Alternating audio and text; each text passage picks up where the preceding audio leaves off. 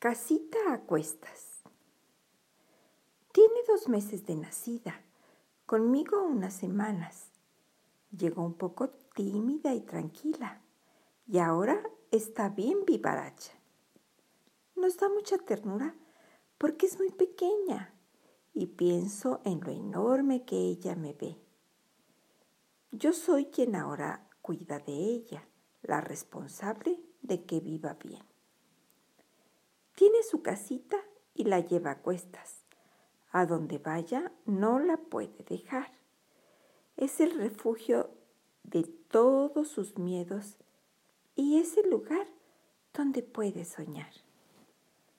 Como buen bebé es bien dormilona y es muy melindrosa, casi no quiere comer.